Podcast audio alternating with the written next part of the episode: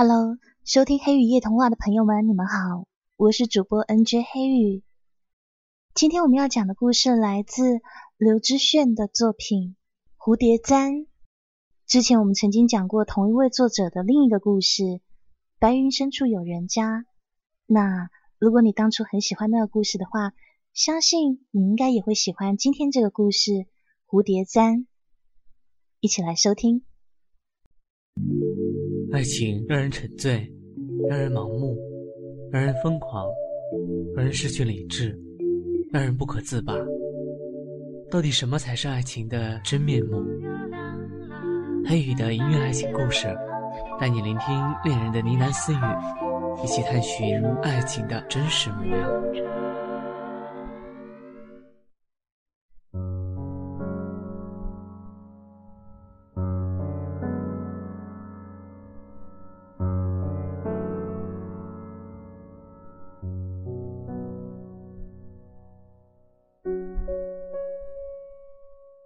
时常做同一个梦，梦里我打开一个镶着翠绿珠宝石的首饰盒，里面放着一只精致的蝴蝶簪。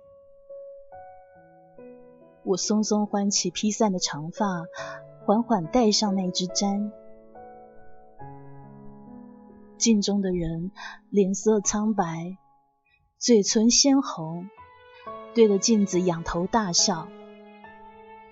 笑声听起来非常的得意，但是好像又带着些许悲哀，也像是有着凄厉。每一次我从笑声里醒过来，都会泪流满面。这个梦纠缠了我二十年，我想。或许是到了把那段陈年往事说出来的时候了，否则这个梦会缠我到死啊！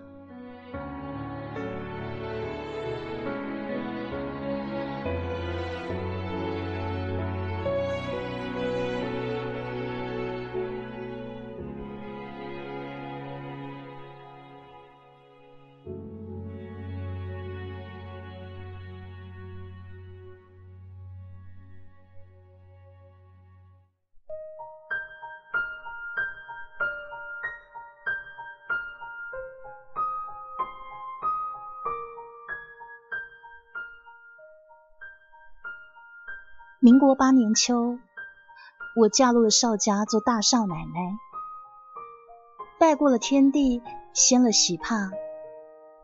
那是我第一次看到我丈夫邵志明的脸。这个成为我丈夫的男人大我六岁，眉清目秀，皮肤白皙，笑起来很是温柔。他对我笑了。我也笑了，心里少了些忐忑。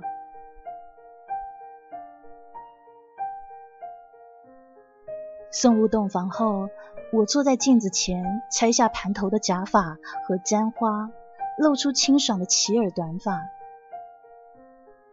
丈夫志宁走到我身后，从镜中端详我，眸中闪过一缕讶异的光芒。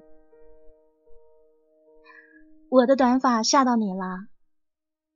我转过身问他：“你是济南城里第一个剪去长发的女人呐？”少见多怪，你应该去北平看看。我们那的女孩啊，都梳这样的短发，穿水蓝褂子、黑褶裙，还有白袜子和黑布鞋，一个个都轻盈灵巧，神采飞扬呢。啊，你果然在那读过书啊！说完，他搬了一个雕花椅子，坐到我身旁。当然了，我读的是燕京大学，同学们来自五湖四海，女同学呢不比男同学少哦。在这个进步的新时代啊，我们主张思想自由、男女平等的。很多同学呢都是从封建的旧家庭里逃出来的呢。我们都接受了新思潮的洗礼，跟封建礼教彻底决裂。我一提起这些就滔滔不绝。志宁在一旁兴致勃勃的听，讲着讲着，我忽然觉得非常的矛盾。是啊，我嘴上是反对封建，反对旧时代，可是现在的我却嫁给了这样子的一个婚姻。今天是我第一次见到我的丈夫呢，是不是很讽刺呢？聊着聊着，我们累了，就躺到床上去。我继续讲，他继续听，什么都没有做。他听着听着，有的时候会提问，我就回答，相谈甚欢。窗外的天逐渐亮了，泛着淡淡的白色。我们的洞房花烛夜就这样过去了。跟我想象的不一样，没有害怕，没有担心，有的只是觉得我认识了一个很不错的人。那个时候，在我的心里，我还不觉得他是我丈夫。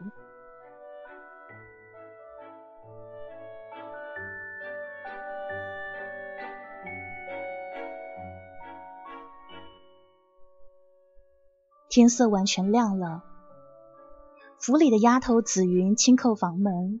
她说：“老太太派人来取喜布。”这个时候，我和志宁慌忙的坐起身，气氛有些尴尬。昨晚我们两个只聊天，什么都没有做，喜布上怎么会有落红啊？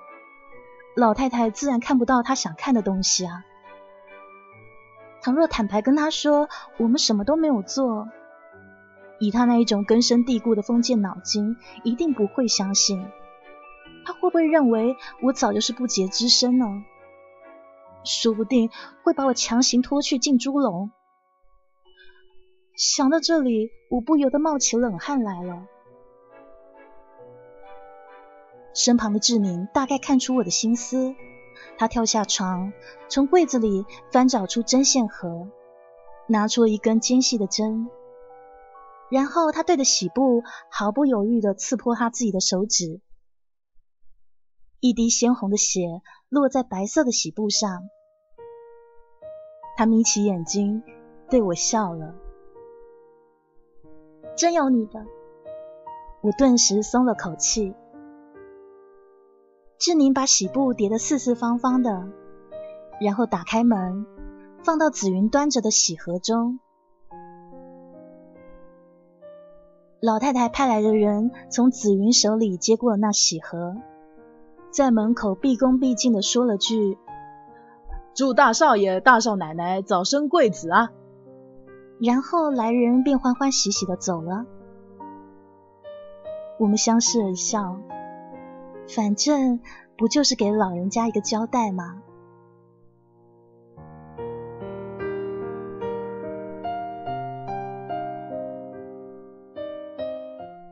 后来志宁带着我去前堂给老太太敬茶，老太太也就是我婆婆。公公死的早，她作为正妻变成了这个家的主人。她其实年纪不大，保养得宜，脸上的皱纹非常少，穿着雍容华贵，风韵犹存，比起我母亲不知年轻了多少。只是或许坐镇一个家也不是那么容易吧。她的态度非常的威严冷漠，给人不近人情的感觉。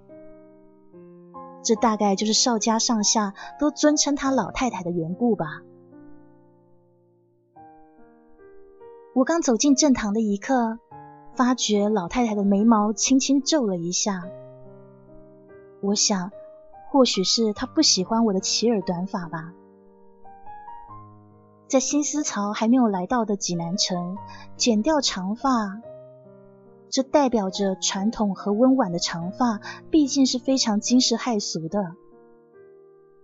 可那老太太到底是有见识、有容量的。没有当面责难我。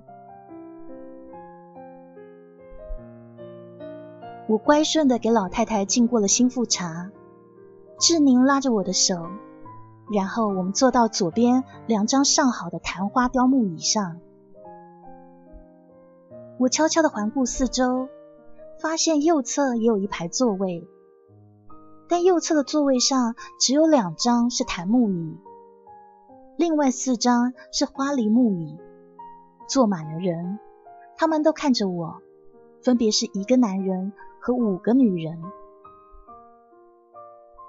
那个男人就是我的小叔志远。他坐在靠老太太比较近的位子上，跟志明是对面。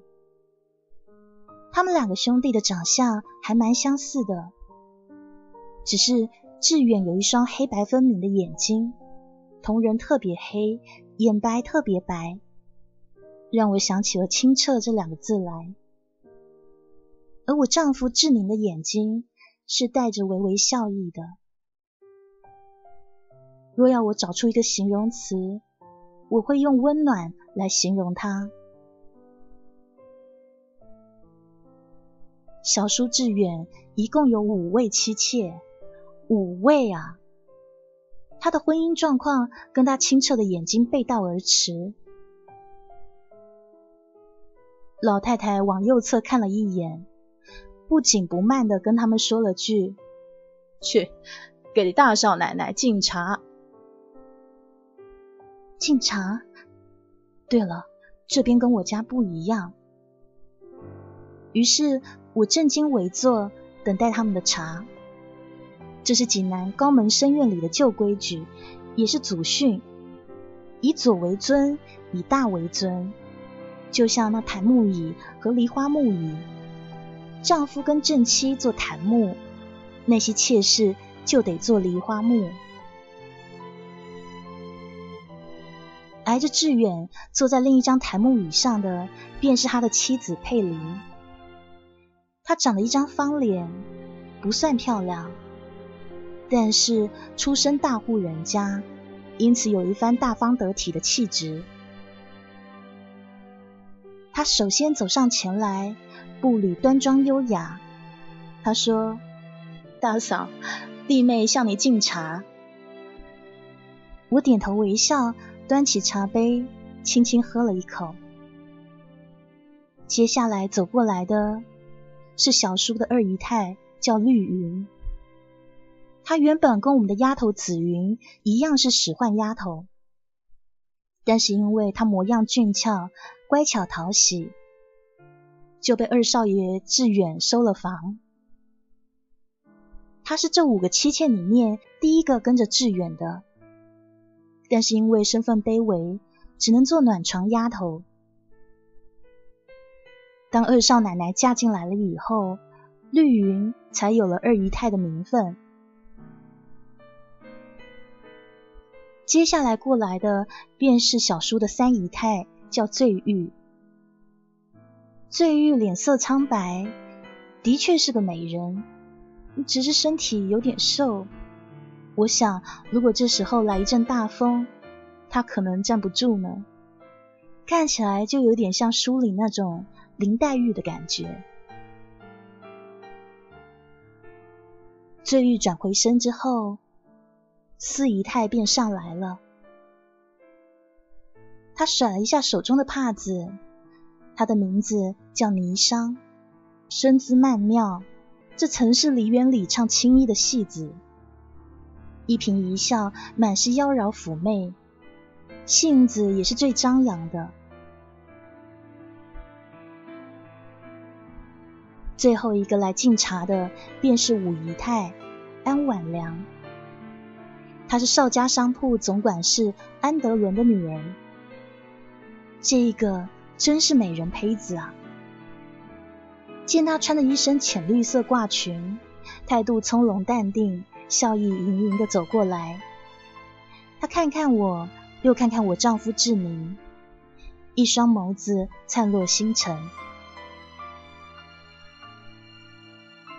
敬茶的礼仪完毕以后，老太太跟我闲聊了几句，多半聊的都是我父亲和他药行的生意。然后就叫大家都散了。各自回各自的园子。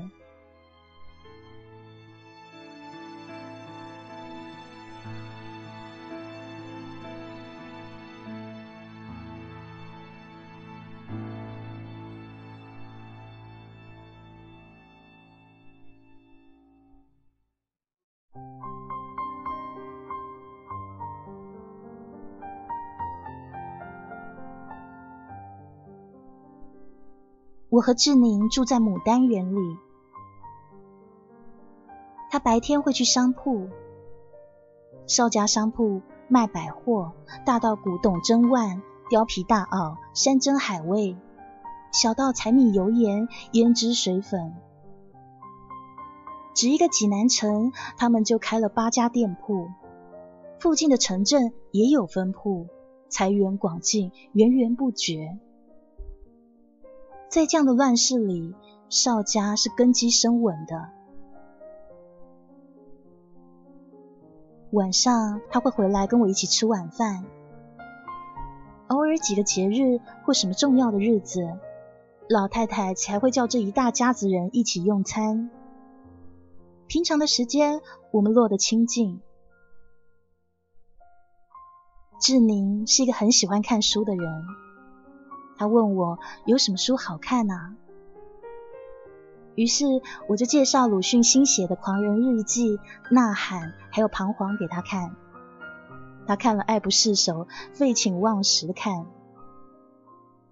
有的时候他也会感慨几句，说没有跟我一样参加那一场爱国学生运动，真是太可惜、太遗憾了。我一听他提起那场运动，眼神就会变成暗淡。一个月前，我还在北平跟同学们一起示威游行，大家云集天安门，慷慨激昂的喊着“宁为玉碎，不为瓦全”的口号。后来被军警镇压，一批又一批的同学被逮捕，我也在其中。经商的父亲买通了军阀政府的高官。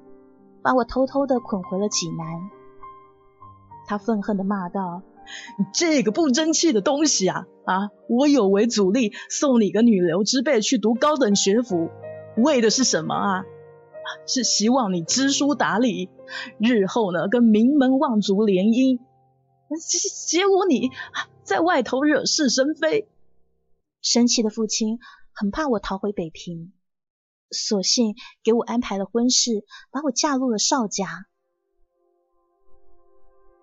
对于这一场包办的封建婚姻，我本来是绝食抗议的。念了那么多书，我怎么可能接受这种安排啊？但是母亲以性命相逼，拿着刀架在脖子上，我无奈之下也只能答应了。心不甘情不愿的嫁进来，幸好丈夫志宁是个好人，他知道我的不情愿，所以对我以礼相待，从不逾矩，也没有怨言。只不过有一次，我在窗下素描一个男子的侧脸，那个时候被他看见了。于是他问了我一句：“应荣，这便是你心里的人吗？”我怔愣了一下，轻轻叹息道：“ 他只不过是过眼云烟了。”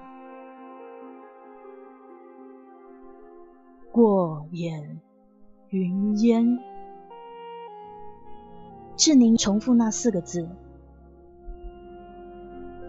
我抬头看他，他却转向窗外，眼神里好像有说不清的情绪，哀哀的，像是寂寥。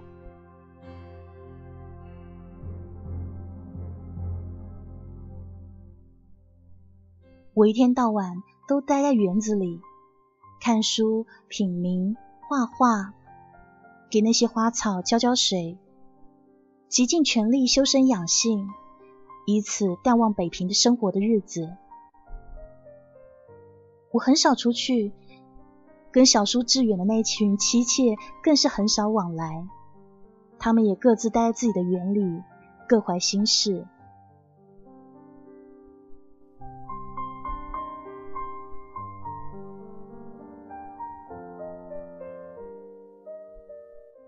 直到那一天，三姨太坠玉，离奇的吊死在听兰园里。那个时候，平静终于被打破，我也由此走入深渊里，无法遁逃。那是一个冬日，我一早起来，带着丫头紫云去了小厨房，想亲手给志宁做早点，一盘水晶包，一碗清粥。还有几碟小菜。昨个夜里，志宁跟我讲起，他说小时候他最喜欢四姨娘做的水晶包，晶莹剔透的皮里面裹着整个虾仁，一口吃一个，无法形容的香。我看着他讲的那么幸福的样子，心头一热，便想做给他吃。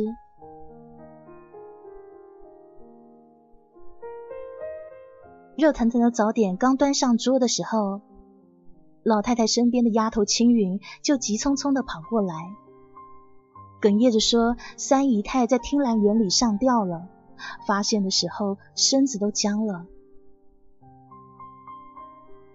听兰园。这个时候，我发现志宁惊讶的也吼了一声。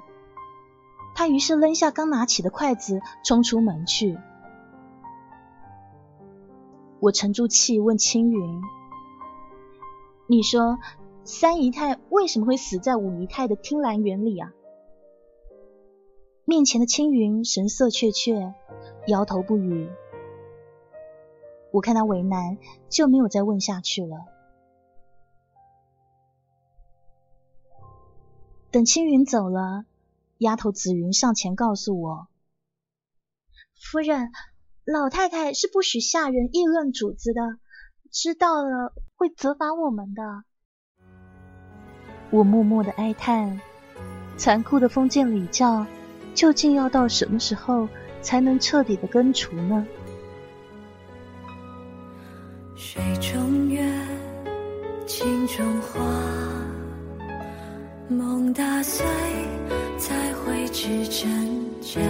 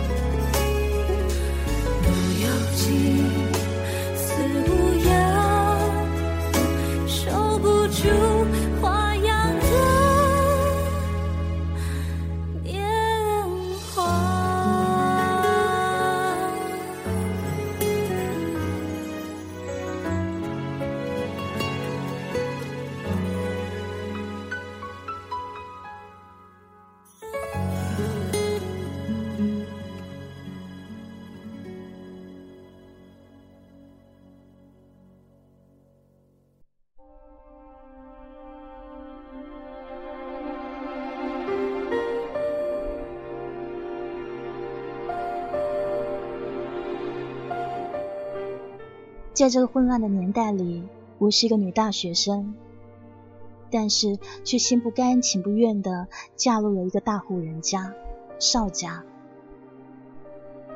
幸好的是，我的丈夫他是个好人，没有强迫我，而且跟我非常谈得来。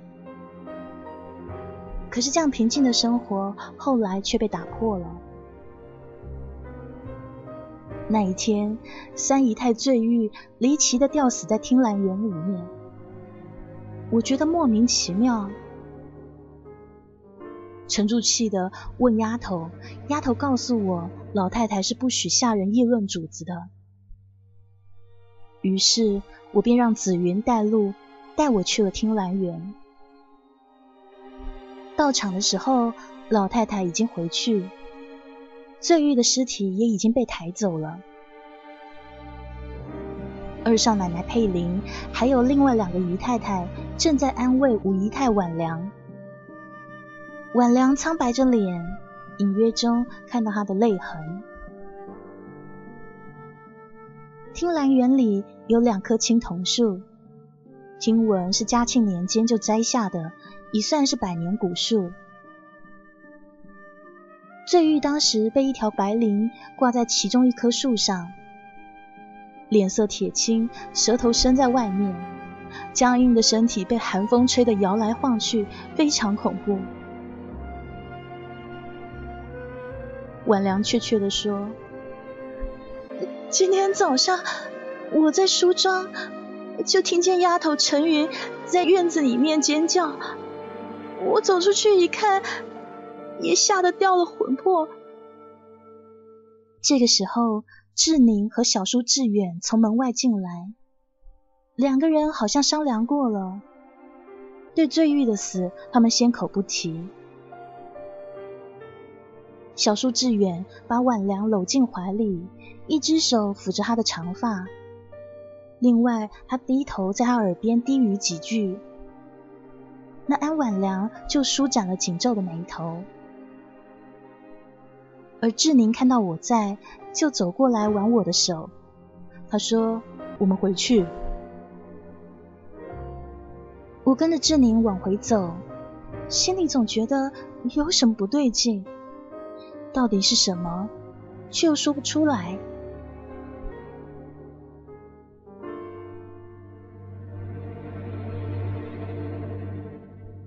接下来好几天，我都陷入沉思，到底哪里不对劲呢？刚嫁过来，我对这个家知道的实在是太少了。可是下人又不方便跟我说什么。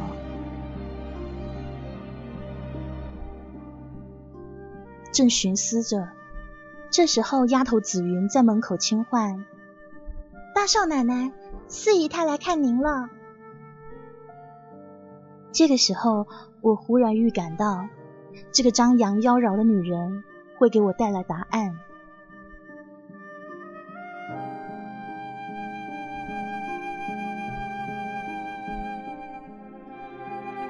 小叔的四姨太叫霓裳。她穿了一袭耀眼的橘色旗袍，披着白貂绒防风短袄，甩帕子，扭腰肢，一见到我就裂开嘴笑了。嘿，大嫂啊，都说你这牡丹园是咱邵家最奢华的地呀，要我看这陈设比老太太那儿还简单呢。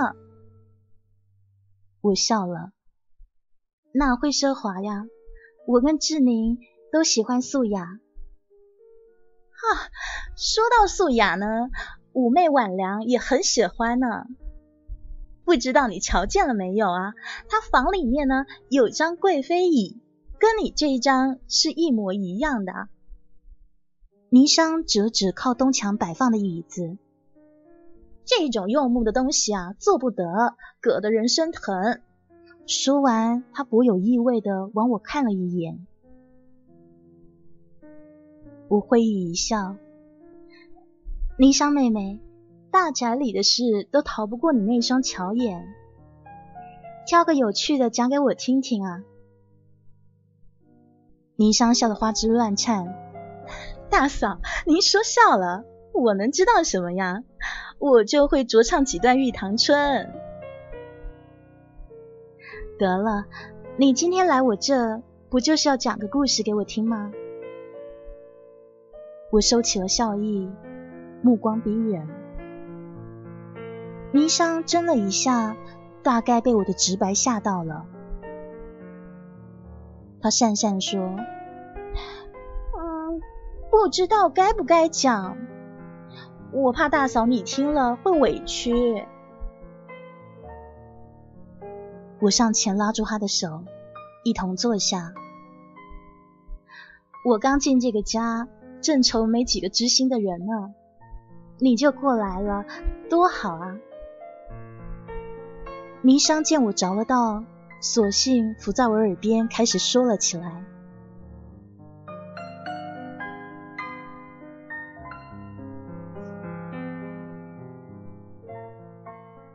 送走了霓裳。我站在窗口，抬眼望外面的天，天空阴沉沉的，要下雪了。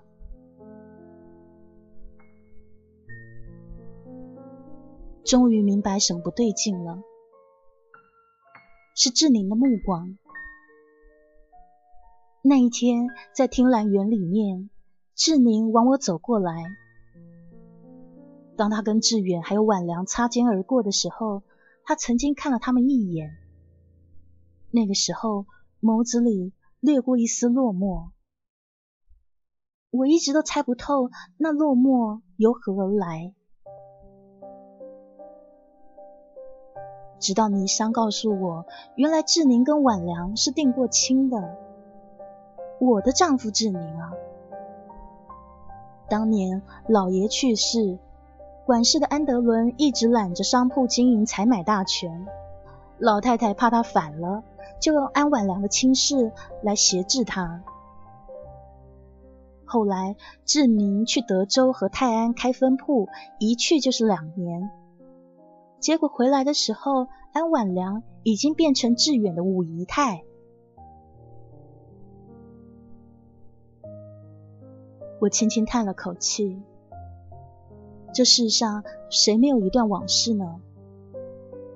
我有，志宁也有，这不算什么的。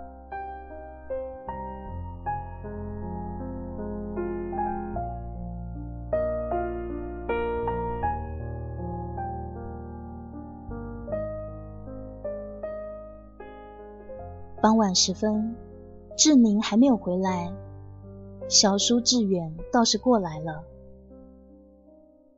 志远进门的时候，紫云去了小厨房取汤，我正在摆放碗筷，他叫了声“大嫂”，我吃惊的抬起头，他倚门而立，微笑的看着我，我招呼他坐下，问他：“小叔，你是不是因为霓裳来的？”他倒也坦白：“正是啊，哎。”我那霓裳啊，时常讲戏文给人听，没个正经。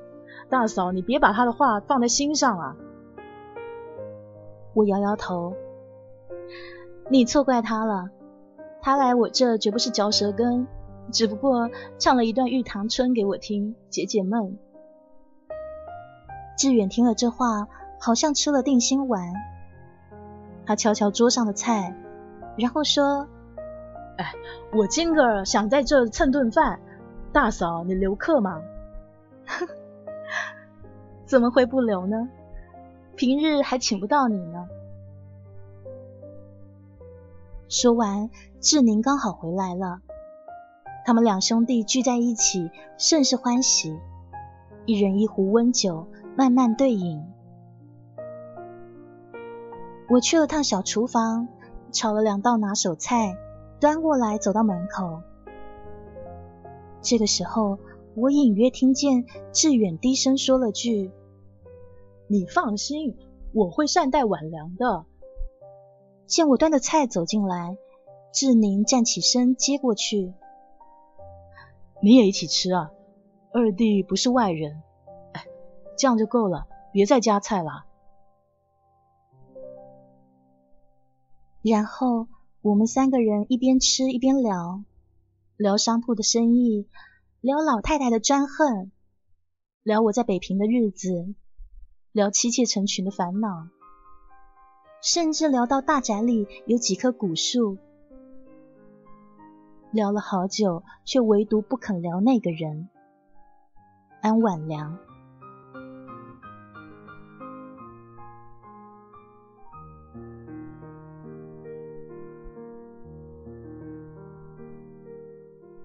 夜半，小叔志远喝得有点醉了。他看向我，他说：“大嫂啊，你应该要留长头发，不然大哥的蝴蝶簪要给谁戴呢？”紫云，二少爷醉了，扶他回去。小叔志远临走的时候。又拍了拍志宁的肩膀。那日你藏起的蝴蝶簪啊，我大老远就看到了。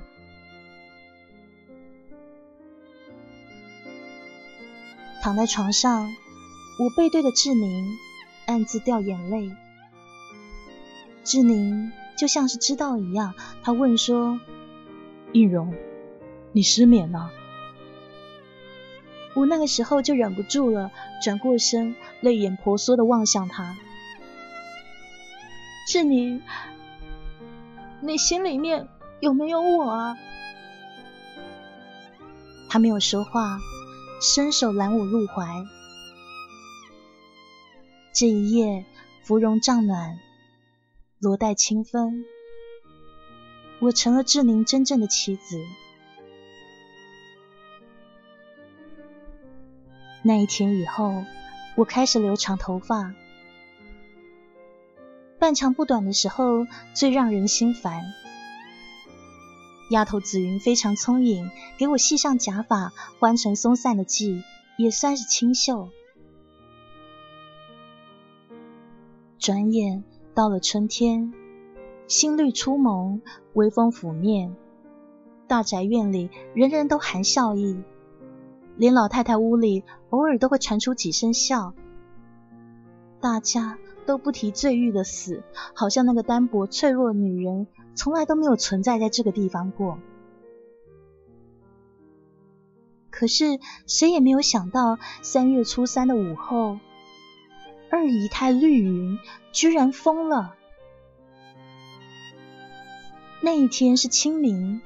邵家算是全宅出动去给老爷扫墓，然后又去祠堂祭祖，再然后志远的几个妻妾都去偏院荡秋千，我跟志宁就跑到后山踏青。中午，志宁带我去醉仙楼吃几道好菜，还单做了一盘，想给老太太尝尝。可是当我俩回到大宅的时候，却只见绿云穿着肚兜，还有亵裤，披头散发，在院子里面横冲直撞。几个下人追他拦他，他狠狠的在一个丫头手臂上咬了一口，痛得那丫头直抹眼泪。我看不下去，想上前问了究竟，结果志宁把我一把拽了回来，说：“玉荣，我们回牡丹园去。”回到牡丹园。我怒火中烧，志宁，这宅子里面的女人都出事了，为什么不闻不问啊？这个时候，志宁拥住我，轻声呢喃：“应荣，我只希望你安然无恙，其他的我们别管，好不好？”我虽然不了解，也就没有再追问。从那一天开始，我再也没有见过二姨太绿云了。听倪香说，绿云跟护院有私情，被二少奶奶佩玲的丫头给发现了。她怕被陈塘进猪笼吓疯了，以老太太的手段，大概已被填了枯井。听完以后，我被这宅院里面草菅人命的事情吓坏了。连续几天晚上都做了噩梦，醒来的时候，志宁已经在给我擦汗。我除了钻进他怀里面嘤嘤哭泣以外，没有其他的办法。这个地方这个地方是家吗？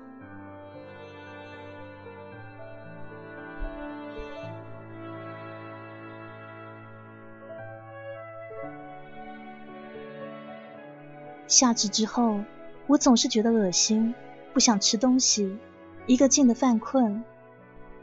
志宁担心，便请了城中有名的老中医来看。他说是喜脉。老太太乐坏了，包了上好的血燕来看我，还亲自喂我。我一时受宠若惊，不知道跟她说什么好。那个时候，老太太亲昵的拉过我手说。尹荣啊，你这一胎啊，可是我的心头肉啊！志远娶了五房媳妇儿，都没为我们邵家生下一儿半女。唉，娘的希望都在你和志宁身上了。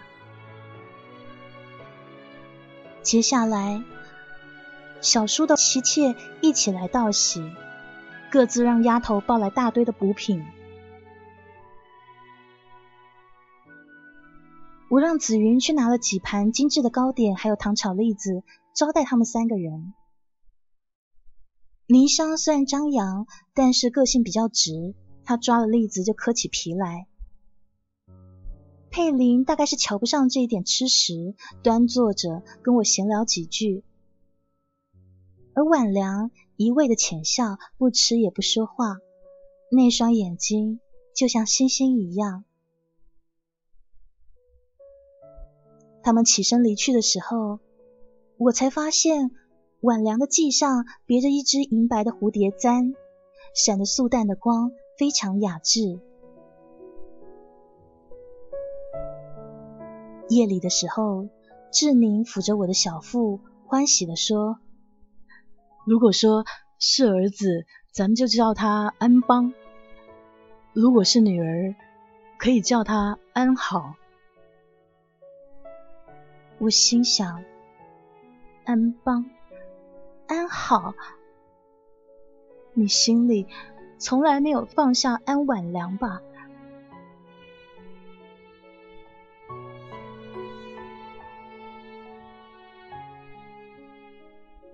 我怀胎七月的时候，霓裳扭着纤细的腰肢来告诉我：“哎，大嫂啊，我跟你说，婉良好像也有喜了。” 他瞒着所有的人啊，却独独被我看见他在树下呕吐呢。有喜是好事啊，他哪会瞒着？这个时候，霓裳神情古怪的凑近我：“你不知道，这大宅里面呢，只有你可以害喜。你这是什么话？”他扬了扬帕子，笑嘻嘻的说。你别当真，我在说笑呢。我假装生气要捶打他。你哦，你这个没大没小的，又戏弄我。霓裳笑着跑开了。当天晚上，老太太又来看我，还是亲自为我写宴。我随口说起霓裳看到婉良呕吐的事情，老太太拿勺子的手轻轻抖了一下，脸上完全没有变化，看不出她到底是高兴还是不高兴。第二天中午，丫头紫云悄悄跟我说：“夫人，四姨太宁商失踪了，整个大院都找不到呢。”那志远少爷怎么样啊？二少爷啊，他就跟没事儿一样啊，照例在商铺都没回来。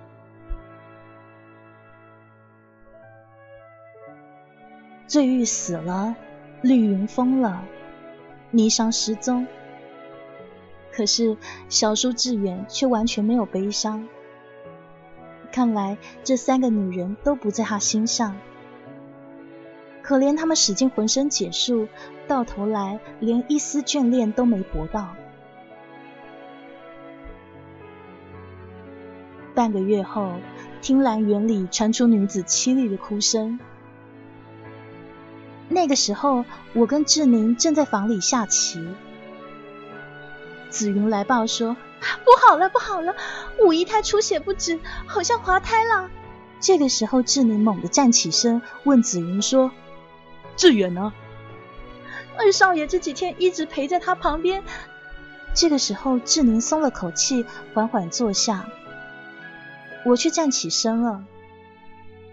紫云，随我去看看。余光一扫，志宁正看着我，眼神中饱含感激。我到的时候，婉良已经没哭了，安静的躺在床上，脸色苍白。志远正拿帕子给他擦汗，见我进门，站起身，哀哀说：“大嫂啊，你帮我劝劝婉良啊。”我点头答应。房里面只剩我们两个女人。婉良躺在那儿看着房梁，眼神空洞。我坐在床边自言自语：“原来霓裳不是戏言啊！这大宅里面果然不许其他女子害喜啊！”这个时候，婉良的眼珠动了动，还是没说话。我继续说道。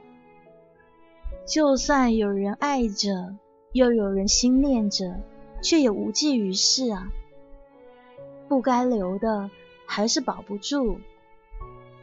这一次，婉良看向我，目光里面含着陌生，还有恐惧。你，你果真什么都知道？这宅子里面人人自危，如果什么都不知道，死的可快了呢。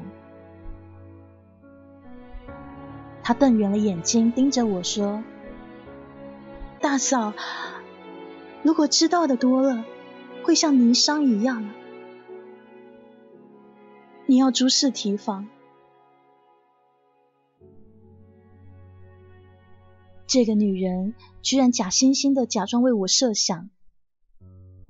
我冷哼一声，起身整了整衣裙，丢下一句：“你还是顾全你自己吧。”然后转身离去。回到牡丹园的时候，志宁问我：“婉良他怎样啊？”放心，他好很多了，已经睡了。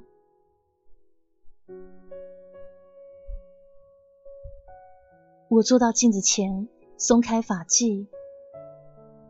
这个时候，长发已及腰。却没有等到志宁的那一只蝴蝶簪。镜中人眼波流转，眉黛唇珠，再也不是北平那个蓝褂黑裙、意气风发的女孩了。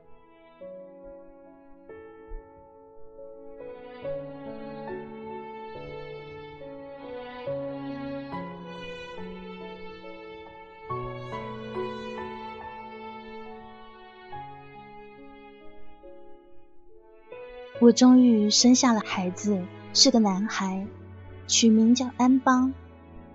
老太太高兴的合不拢嘴。志宁忙前忙后为我煲汤喂饭，给孩子洗尿布，还抱着儿子满屋子转，看得那些丫头们目瞪口呆的。安邦满月的时候，邵家大摆宴席，款待全城有头有脸的客人。那一天，所有的人都帮忙招呼客人，可是婉良却越来越瘦，几乎变成另一个人，不像当初那么美。当他身边没有人的时候，我问他：“怎么，怎么没带那只蝴蝶簪呢？”他不安的看向我：“大嫂，你误会我了。”我冷笑，没回话。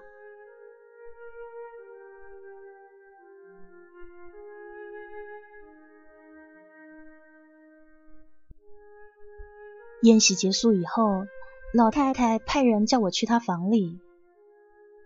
她喝得微醺，脸色潮红，一双凌厉的眸子盯着我看。应荣啊，这一群媳妇儿里，我最喜欢的就是你了。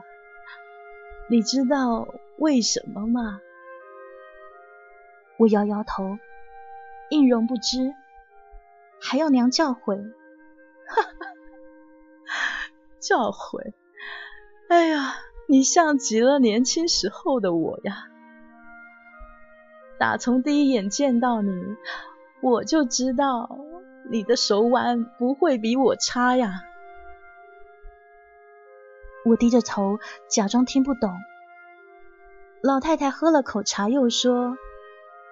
你公公生前娶了八房姨太太，你进了门后可曾看见或听见任何一个？我再次摇摇头。他又喝了口茶，清清嗓子说：“哼，他们都被我给填了井，一个个妖媚勾人，留着只会添堵。”他说这些话的时候，语气非常平静，就好像死的都是蚂蚁一样。我觉得非常的惊恐。你不需要假装害怕，霓裳跟晚凉不就是你害的吗？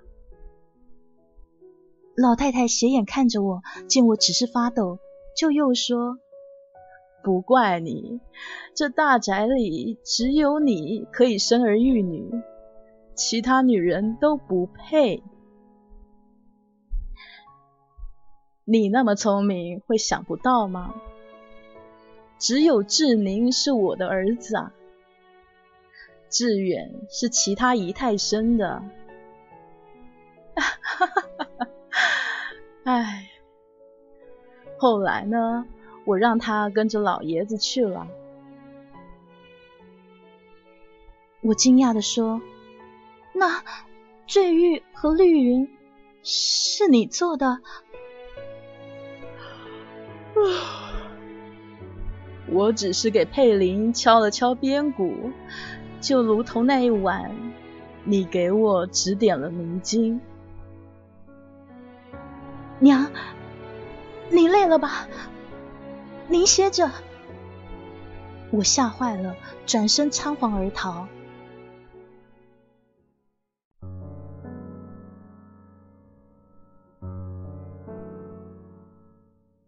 晚良瘦成了一把骨头，半夜里咳血死掉了。志远心痛不已，一夜间花白了头发。办完后事以后，他就孤身离家去了德州。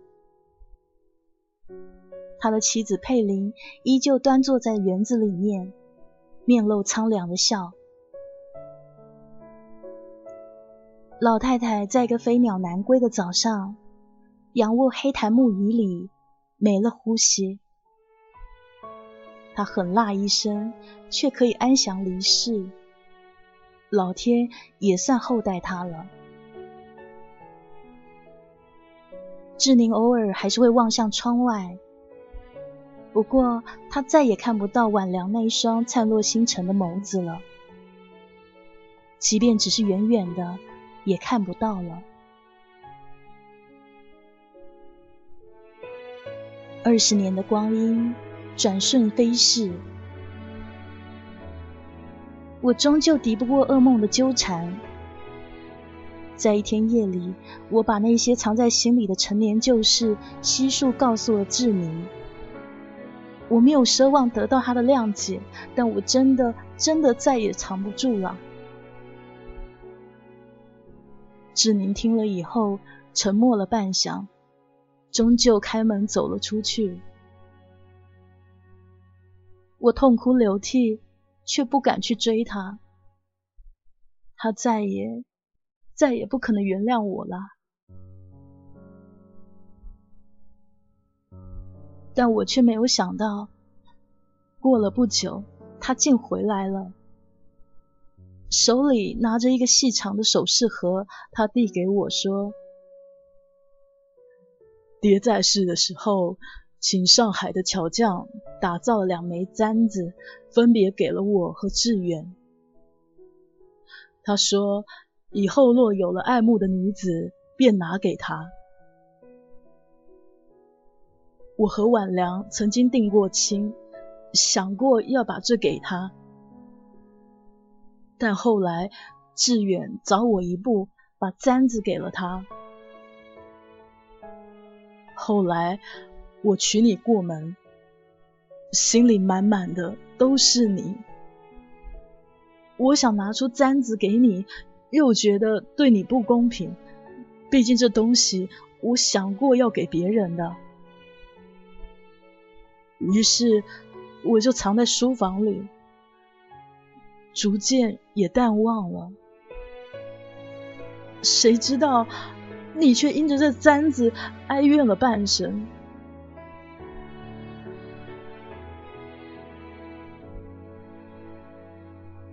我接过那首饰盒，轻轻的打开，那枚蝴蝶簪跃然眼前。轻轻拿起，泪眼盈眶。那簪身上刻着一行小字，上面写着：“结发为夫妻，恩爱两不疑。”